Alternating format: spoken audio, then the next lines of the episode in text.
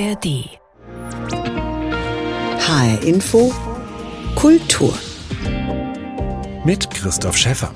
Auf dem Weg zu neuen Gebäuden für Oper und Schauspiel ist die Stadt Frankfurt einen großen Schritt weitergekommen. Am Abend des 14. Dezember beschlossen die Stadtverordneten einen Neubau der Oper am Willy-Brandt-Platz und sie beauftragten den Magistrat zugleich für den Neubau des Schauspiels konkret über ein Grundstück zu verhandeln, das der Hessischen Landesbank und der Sparkasse gehört.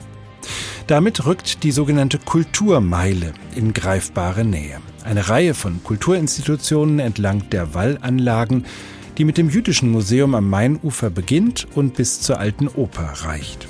Die neuen Häuser von Schauspiel und Oper wären dann Teil dieser Kulturachse. Ina Hartwig, die Frankfurter Kulturdezernentin von der SPD, am Donnerstagabend vor den Stadtverordneten. Der Neubau der städtischen Bühnen in Frankfurt ist tatsächlich das größte kulturelle Bauprojekt der Bundesrepublik. Insofern ist es auch richtig und gut gewesen, dass darüber so ausführlich nachgedacht wurde und jede Debatte ist es auch wert, geführt zu werden. Aber irgendwann muss natürlich die Entscheidung dann auch mal getroffen werden. Oper und Schauspiel sind als Bühnen ein essentieller Teil unserer demokratischen Öffentlichkeit. Sie sind Orte der Freiheit, des Ausprobierens, des Aushandelns dessen, wer wir sind, wo wir herkommen und wo wir hinwollen. Sie sind ein Ort der Selbstbefragung, aber auch der Selbstvergewisserung. Die Bühnen sind aber auch Orte der Teilhabe, Sie sind Orte der offenen Gesellschaft und genau so werden wir die Gebäude auch planen, nämlich als offene Gebäude, die alle Menschen einladen werden. Wie könnten sie aussehen, die neuen Häuser für Oper und Schauspiel? Wie kann man erreichen, dass sie wirklich offen sind für die ganze Stadtgesellschaft und nicht nur für die, die hier am Abend ins Theater gehen? Welche Beispiele für gelungene Bühnenbauten gibt es im In- und Ausland und warum ist das überhaupt eine so schwierige und teure Bauaufgabe? Ich spreche darüber mit Andrea Jürges, der stellvertretenden Direktorin des Deutschen Architekturmuseums in Frankfurt. Sie ist Mitglied der vom Magistrat berufenen Stabsstelle Zukunft der städtischen Bühnen und sie hat sich intensiv mit Bühnenbauten im internationalen Vergleich beschäftigt, unter anderem für die Ausstellung Große Oper, viel Theater 2018 im Deutschen Architekturmuseum. Ich habe Andrea Jürges zunächst gefragt, ob sie ein Lieblingsbühnengebäude hat, das sie besonders beeindruckt. Ja, mein Lieblingstheater ist immer noch das Theater in Kopenhagen, das Königliche Schauspielhaus, das ähm, in den 2000ern neu gebaut worden ist. Das ist so ein wunderbares Haus. Es sind im Prinzip nur Kisten. Es sind extrem gut gestapelte Kisten, weil es gleichzeitig das Haus öffnet. Das Foyer ist den ganzen Tag offen. Da kann man einfach reingehen. Man kann einen Kaffee trinken, man muss nicht. Man kann dort auf Toilette gehen, was ja immer wichtig ist. Ähm, und es gibt gleichzeitig total gute Arbeitsplätze für die Mitarbeiter. Das ist ja etwas, was man sich überhaupt nicht vorstellen kann, wenn man nicht öfters in diesen Häusern hinten drin ist, in Theatern, Opernhäusern hier durch die ganze deutschsprachige äh, Welt, unter was für Arbeitsbedingungen eigentlich diese großartige Kunst erschaffen wird. Kopenhagen ist also so eine Adresse, die sich lohnt. Bisschen weiter nördlich Oslo gibt's auch ein Opernhaus, was immer wieder als Vorbild genannt wird, ähm, wo man sogar aufs Dach rauf kann, also wo sozusagen das Inbesitznehmen des Gebäudes den ganzen Tag über schon mitgedacht ist. Was ist das für ein Gebäude? Das ist auch super großartig. Also diese auf dem Dach laufen, ich war tatsächlich auch schon dort und habe, glaube ich, anderthalb Stunden auf diesem Dach verbracht. Und auch da, das Haus ist einfach den ganzen Tag offen. Das Foyer kann auch von anderen genutzt werden. Als ich da war, war gerade ein Bridge-Turnier. Und das sind einfach völlig andere Erlebnisse, weil man muss überhaupt nicht in eine Aufführung gehen, kann aber trotzdem das Haus nutzen. Und ich glaube, das sind ganz wichtige Entwicklungen, die wir ja auch in den ganzen Diskussionen, nicht nur in Frankfurt, das sind die gleichen Diskussionen in Weimar, in Augsburg, in Berlin, dieser Wunsch, dass diese Häuser auch tagsüber nicht nur für die Mitarbeiterinnen und Mitarbeiter zugänglich sind, sondern in Teilen halt auch als sogenannte dritte Orte für alle. Dieses Opernhaus in Oslo von Snøhetta, so heißt das äh, Architekturbüro, was äh, das geplant hat, ähm, ist ja auch an einem Ort entstanden, der vorher einen anderen Charakter hatte. Ein ehemaliges Hafengebiet hat sozusagen dort auch über ein prominentes Kulturgebäude ein neues Viertel geschaffen oder eine neue Marke gesetzt. Ist das auch etwas, was eine Rolle spielt bei Kulturbauten, speziell bei Theater- und Opernbauten, dass sie sozusagen einen Leuchtturmcharakter haben und neue Möglichkeiten auch für einen Stadtteil erschließen? Ich denke, das ist ganz wichtig heutzutage. Das sieht man auch an der Elbphilharmonie.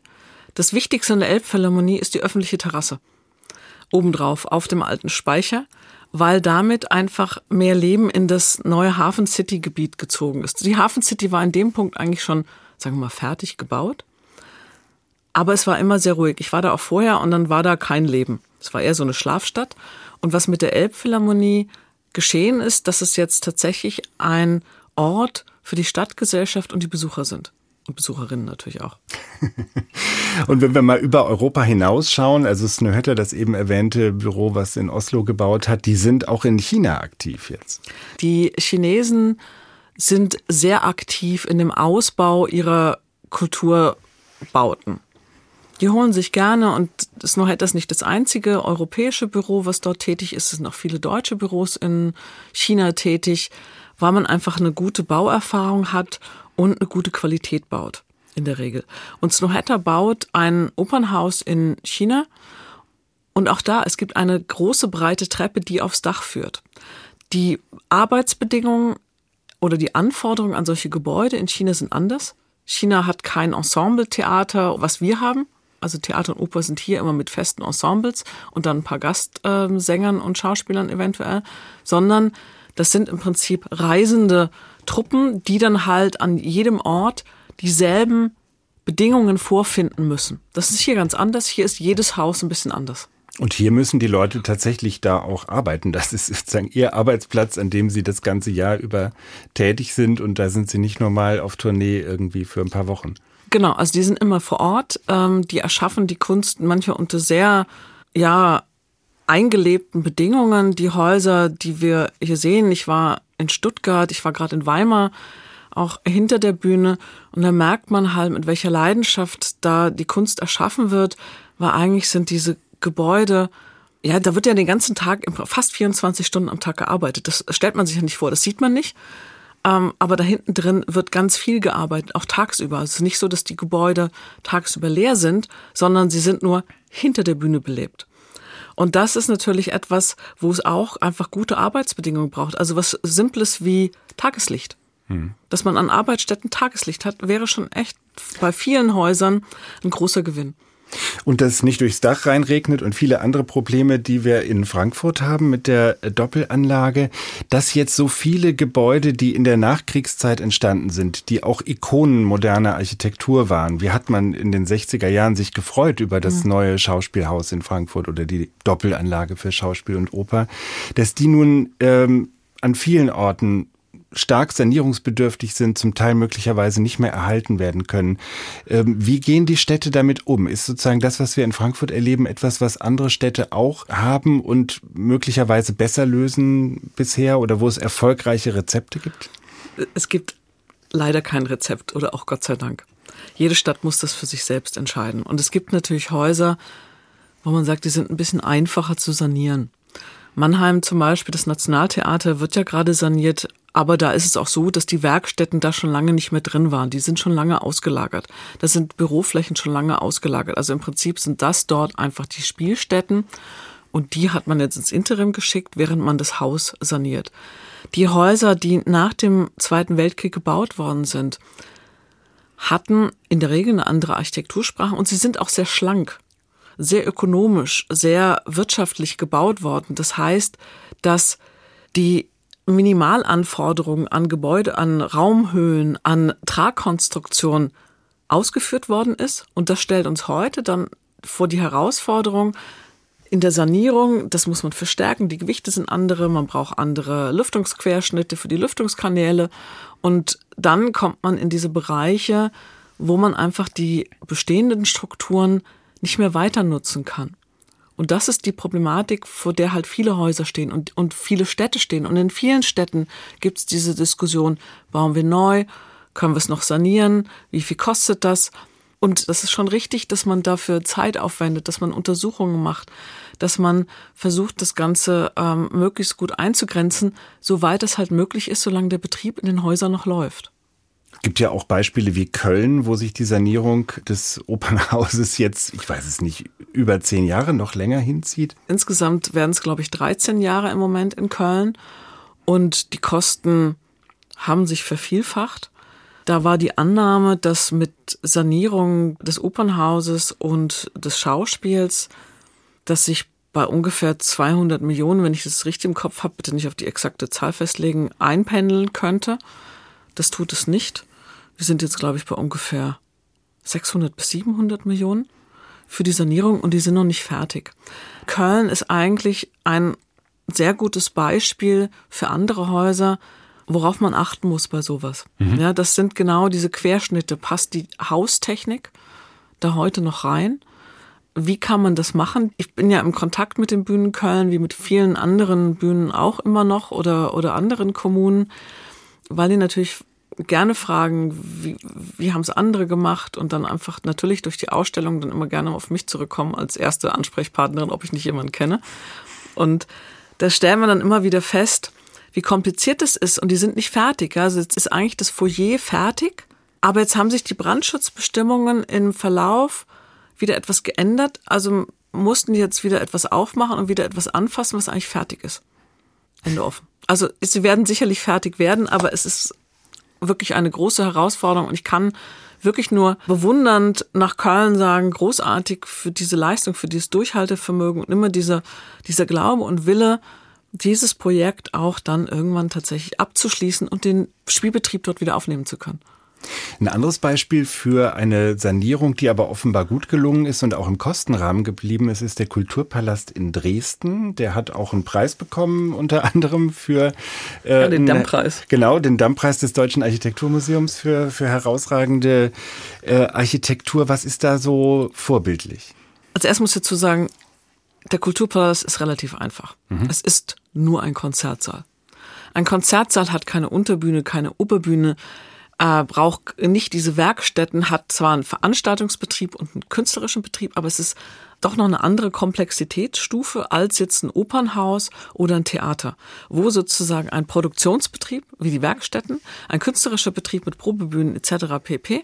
Äh, plus Garderoben, Maske und alles Mögliche. Dann haben wir natürlich noch den Veranstaltungsbetrieb, also die ganzen Foyerbereiche. Und dann haben wir tatsächlich das, was auf der Bühne stattfindet und den Zuschauerraum. Das ist schon mit das Komplexeste an Gebäuden, die es so gibt. Ich vergleiche das immer mit Flughäfen und Krankenhäusern. Und so ein Konzertsaal ist, wie gesagt, etwas einfacher. Es war trotzdem sehr erfolgreich. Es ist auch jetzt ein schönes Haus geworden. Die haben den Konzertsaal rausgebaut, den alten, und einen neuen eingebaut. Das konnten sie aber in der bestehenden Struktur tun. Und sie haben das Haus geöffnet, weil sie einfach noch die Bibliothek, die Stadtbibliothek integriert haben in das Gebäude und dieser Ausstellungsbereich und noch ein Café und Restaurant. Das heißt, auch hier, das Gebäude ist den ganzen Tag über belebt und ab und zu findet halt auch dort ein Konzert statt. So kann man das, glaube ich, beschreiben und die Hauptnutzung ist eigentlich auch eine andere. Und das wäre sicher auch eine Vision für Frankfurt, wo ja jetzt die Entscheidung für Abriss und Neubau der städtischen Bühnen und der Oper schon lange getroffen wurde, wo jetzt auch die Entscheidung für den Standort fällt, nämlich die Oper neu zu bauen am Willy-Brandt-Platz, also am alten Standort und das Schauspiel auf einem Grundstück der Sparkasse etwas weiter oberhalb in den Wallanlagen, sodass diese Kulturmeile entsteht, die vom Main bis zur alten Oper verschiedene Kulturinstitutionen wie an einer Perlen Perlenkette aufreiht. Wenn das nun alles mal in die Gänge kommt, auch mit einem Architekturwettbewerb, mit wirklichen Ideen für diese beiden Neubauten, die da entstehen sollen, worauf wäre zu achten? Ein Stichwort ist sicher diese Offenheit, dass das Gebäude tagsüber funktioniert. Was sind sozusagen weitere Anforderungen an moderne Bühnenbauten, damit die gut funktionieren, damit die Stadtgesellschaft was davon hat und damit vielleicht auch die Schwelle zum Kulturbetrieb nicht mehr so hoch ist, wie es bei den Kulturtempeln früherer Zeiten der Fall war? Also ich denke, die Offenheit, die Sie ansprechen, ist genau das Richtige und das ist auch wichtig. Wir haben ja im Prinzip in den letzten Jahrzehnten große Wandel in den Städten durchgemacht. Ähm, wir haben nicht mehr viele Orte, an denen man sich einfach aufhalten kann, ohne etwas zu konsumieren. Die sind aber dringend benötigt. Und das ist eines der wichtigsten Merkmale, wenn man so ein Haus neu baut. Und es zeigt ja auch schon Oslo und Kopenhagen. Diese Öffnung tagsüber, diese Möglichkeit, diese Räume zu öffnen, um zu sagen, okay, ihr seid alle willkommen, ihr könnt euch auch einfach da aufhalten. Das ist ein ganz wichtiges Element, um der Stadt auch, also der Stadtgesellschaft auch etwas zurückzugeben was ganz Banales, nämlich einfach nur Raum, in dem man sein kann, wenn es draußen regnet oder kalt oder windig ist tagsüber. Einfach um sich zu treffen für Gespräche, vielleicht um Kaffee zu trinken, vielleicht auch nicht. Und das andere, was natürlich wichtig ist, dass es gut funktionierende Gebäude sind für den Betrieb. Das ist nicht zu unterschätzen, wie ich schon beschrieben habe. Es sind ja im Prinzip vier Betriebe. Logistik habe ich noch vergessen. Alles, es wird ständig alles durch die Gegend transportiert. Und das ist eine der größten Herausforderungen, das praktisch barrierefrei hinzukriegen. Das ist hier in Frankfurt jetzt nicht der Fall, das ist bei vielen Häusern wirklich ein Problem, gerade bei den Alten. Es ist ein künstlerischer Betrieb, es ist ein Verwaltungs- äh, und Veranstaltungsbetrieb und es ist ein Produktionsbetrieb. Das alles gut funktionierend um die Bühnen drumrum zu bauen, weil das Kernstück sind die Bühnen und das ist, da, ist die große Bühne und der Zuschauerraum. Und alles drumrum ist angesiedelt. Das kann man aber nicht beliebig machen, sondern ein Solosänger oder ein Schauspieler muss es nicht weit zur Bühne haben damit er sich sozusagen nicht verkühlt, erkältet oder was auch immer. Also der kann nicht einfach von dem dritten Obergeschoss mal kurz auf die Ebene Null laufen, sondern es ist eine Nähe erforderlich. Und das sind harte äh, Bedingungen, die jedes Theater und jede Oper mit dem Ensemble hat.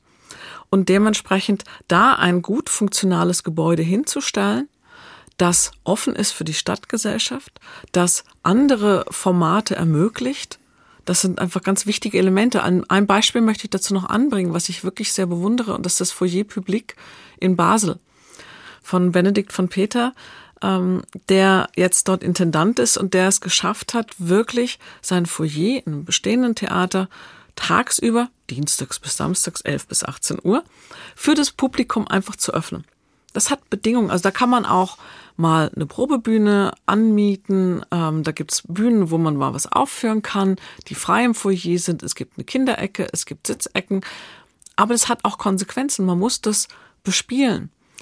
Und man muss das sich auch darum kümmern. Der hat zum Beispiel die Theaterkasse in das Foyer gelegt damit auch natürlich Leute immer Grund haben, da reinzugehen. Das Kaffee ist auch da drin, geht so über viele Ebenen, ist ganz spannend, aber er kann das auch sehr gut beschreiben, was es bedarf, um so etwas umzusetzen. Das ist jetzt die offizielle vierte Sparte am Haus. Also ein ganz neues Denken über Theater und Opernbauten, Bühnenbauten in Frankfurt ist jetzt ein weiterer Schritt geschafft, um die städtischen Bühnen in neue Häuser unterzubringen. Wie das aussehen könnte, darüber habe ich gesprochen mit Andrea Jürges, stellvertretende Direktorin des Deutschen Architekturmuseums in Frankfurt und Mitglied der Stabsstelle für die städtischen Bühnen. Vielen Dank. Ich danke. Neubau der Oper am Willy-Brandt-Platz und Verhandlungen über ein Grundstück für das Schauspiel an den Wallanlagen. Diesen Beschluss haben die Frankfurter Stadtverordneten nicht nur mit den Stimmen der Koalition aus Grünen, SPD, FDP und Volt getroffen, es gab auch Unterstützung aus der Opposition von CDU und Linken.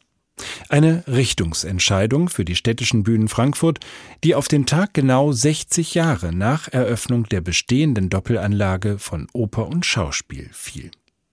Ein ikonischer Bau der Frankfurter Nachkriegsmoderne, geplant vom Architekten Hans-Georg Beckert aus dem Büro ABB, den bis heute viele gerne erhalten würden.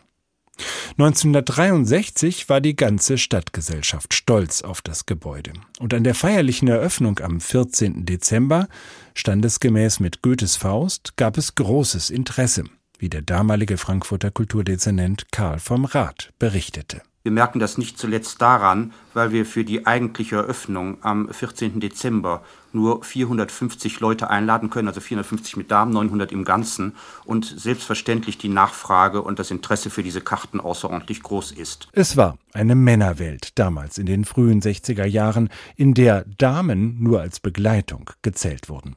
Dabei hatte man sich eigentlich den demokratischen Neuanfang auf die Fahnen geschrieben und wollte sich auch im Theaterraum von der Standes- und Klassengesellschaft bewusst verabschieden. Von den Architekten wurde besonders die äh, soziologische Seite in den Diskussionen beigesteuert, dass es heute keine Gesellschaft mehr gibt, die in einzelne Gruppen geteilt ist und äh, dass dementsprechend das Gesicht dieses Zuschauerraums auch eine Einheit sein müsste und nicht mehr Logen und Ränge aufweisen müsste und damit die Leute in äh, Unterteilung bringen, die nicht mehr vorhanden ist. So der damalige Schauspieldirektor Heinrich Koch. Und auch von außen sollte das neue Bühnengebäude Offenheit signalisieren mit einer 120 Meter langen und 9 Meter hohen Glasfassade. Ich glaube, man sollte sich von der relativ nüchternen Glasfassade nicht schockieren lassen.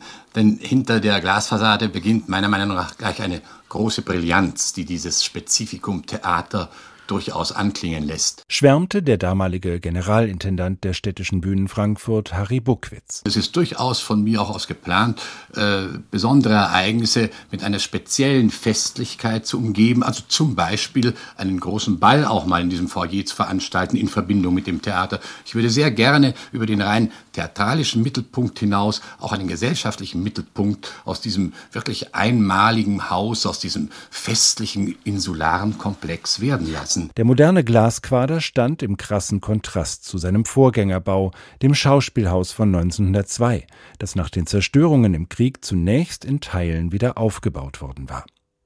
1955 beauftragte die Stadt jedoch das Architekturbüro Otto Apel mit dem Bau einer Doppelanlage, in der Schauspiel und Oper unter einem Dach zusammengelegt wurden. Das habe große wirtschaftliche Vorteile, erklärte der damals zuständige Architekt Hans-Georg Beckert. Nämlich die gemeinsame Nutzung der Werkstätten, die gemeinsame Nutzung der Energieversorgung, auch wenn Sie daran denken, allein das Personal, was benötigt wird, was ausgetauscht werden kann, ist natürlich so, dass die, möchte mal sagen, für die Architekten etwas schwierigen Verhältnisse des Platzes doch nicht den Ausschlag geben konnten und eine wirtschaftliche Lösung, die auch später mal geringe Unkosten machen wird, angestrebt werden musste. Die Hauptfassade des alten Schauspielhauses wurde abgerissen. Teile der Seitenfassaden blieben aber erhalten und wurden in den Neubau der Doppelanlage integriert. Im Vorbeigehen oder beim Theaterbesuch waren diese Relikte nicht mehr zu sehen.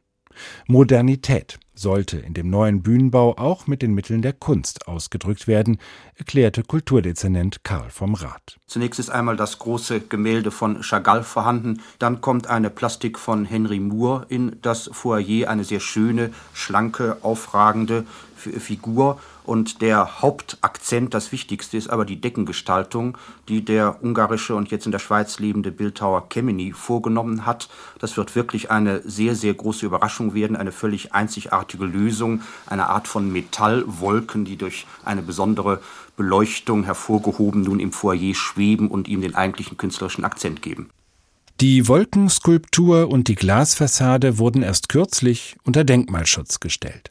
Wenn die Doppelanlage also abgerissen wird und hier wie jetzt beschlossen ein Neubau der Oper entsteht, müsste zumindest das sogenannte Wolkenfoyer von 1963 erhalten bleiben. Eine von vielen schwierigen Aufgaben für den Architekturwettbewerb, der wohl im kommenden Jahr ansteht. Neue Bühnen für Frankfurt. Ein Schritt Richtung Kulturmeile. Das war HR Info Kultur mit Christoph Schäffer. Den Podcast gibt es bei hrinforadio.de und in der ARD Audiothek.